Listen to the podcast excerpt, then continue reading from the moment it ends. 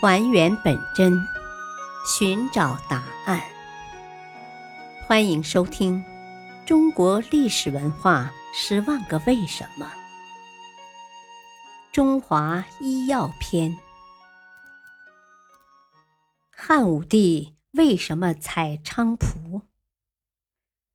当年汉武帝刘彻一心想求长生不老，永过嫔妃成群。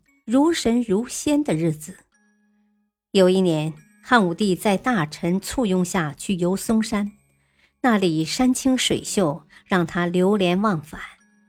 在山上漫游时，汉武帝听说菖蒲可以延年益寿，便让太监采了许多，带回长安宫中服用。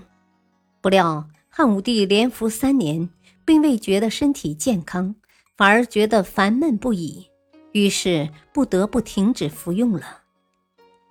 食服菖蒲本来可以令人耳聪目明、意志宽胸的，《神农本草经》也记载了菖蒲，说它能延年益寿，使人不老。由于《药经》上有这样的记载，所以后世不少想求长生的人都将菖蒲奉为至宝，争先服食。愈传愈神。菖蒲虽能化湿和中、醒神健脑，但是药三分毒。汉武帝连服三年，不但没有得道成仙，反而深感不适，最终难免一死。这说明，不论任何药物都是不可滥用的。菖蒲是常用中药。入药部分是天南星科植物石菖蒲的根茎，因为菖蒲的根茎细瘦多节，所以又称九节菖蒲。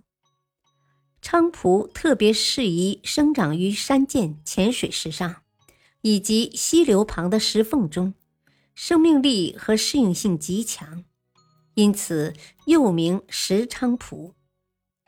石菖蒲的根茎在地下匍匐蔓延，细长而弯曲，其上还生有须根，名叫胡须。它的叶从基部生出，剑状，细条形，又绿又亮，穗状花序呈圆柱形，花很小，四五月时开黄绿色的花，浆果红色，长圆形。有种子一至四粒，花期六至九月，果期八至十月。菖蒲叶丛翠绿，具有香气，叶和花序可以做插花材料，全株芳香，可做香料驱逐蚊虫。茎和叶可入药，菖蒲可以提取芳香油。端午节有把菖蒲叶和艾叶捆在一起挂在门楣上的习俗。药农在每年八至九月采挖根茎，除去茎叶及细根，晒干备用。菖蒲能避秽开窍，宣气逐痰，解毒杀虫，主治癫狂、惊痫、胆厥昏迷。风寒湿痹、胸腹胀闷、慢性支气管炎等。感谢收听，下期播讲款冬花能治什么病？敬请收听，再会。